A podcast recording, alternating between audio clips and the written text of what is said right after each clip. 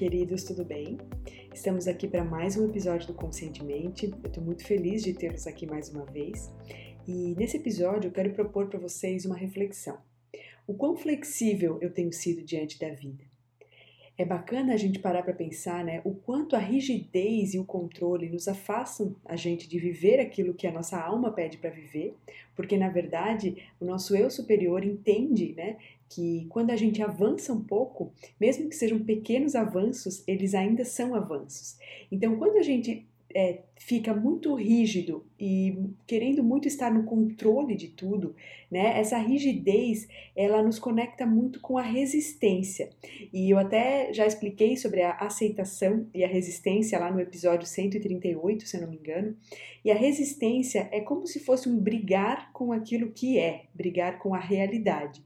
Enquanto a aceitação, né, a gente é, não gosta nem desgosta da situação, mas a gente aceita ela como ela é e a gente busca mudar a partir disso. Então eu gostaria que você se perguntasse: o quão flexível eu tenho sido comigo mesmo? O quanto eu tenho aceitado as mudanças que vêm acontecendo? O quanto eu tenho é, acomodado essas mudanças dentro de mim? Acomodado, né? É, toda, todo esse processo que eu venho passando de autoconhecimento, de desenvolvimento pessoal. É, eu tô aceitando que eu estou num determinado nível de consciência, fazendo as mudanças, os avanços que eu consigo dar hoje, é, sem ficar se prendendo aquilo que eu ainda quero alcançar lá na frente. Então se pergunte, é, inclusive é, perceba o seu corpo, né? Você percebe que seu corpo está flexível ou então ele está acumulando tensões, ansiedade, né? É, ele está rígido. O corpo ele também pode nos dar, né? Essa, esse sinal.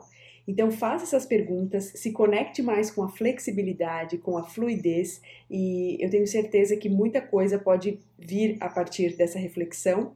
E eu quero muito que vocês compartilhem, né, é, o que, que vocês acharam desse vídeo, desse, dessa pequena mensagem, mas que é feita com muito amor para que vocês reflitam, né, na verdade, eu percebi em mim, nesses últimos dias, o quanto eu tenho acumulado tensões, o quanto eu também muitas vezes sou rígida comigo mesma, e o importante é a gente tentar entender cada vez mais, né? É, tomar consciência de como está sendo o nosso diálogo interno, né?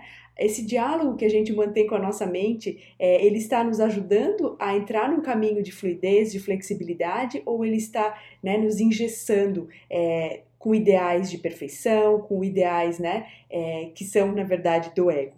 Então façam essas perguntas para vocês mesmos. Se vocês gostaram desse vídeo, né, se vocês estiverem me assistindo aqui no YouTube, deixem seu like, deixem seus comentários. É importante para que o YouTube avalie, né, e mostre esse conteúdo para mais pessoas.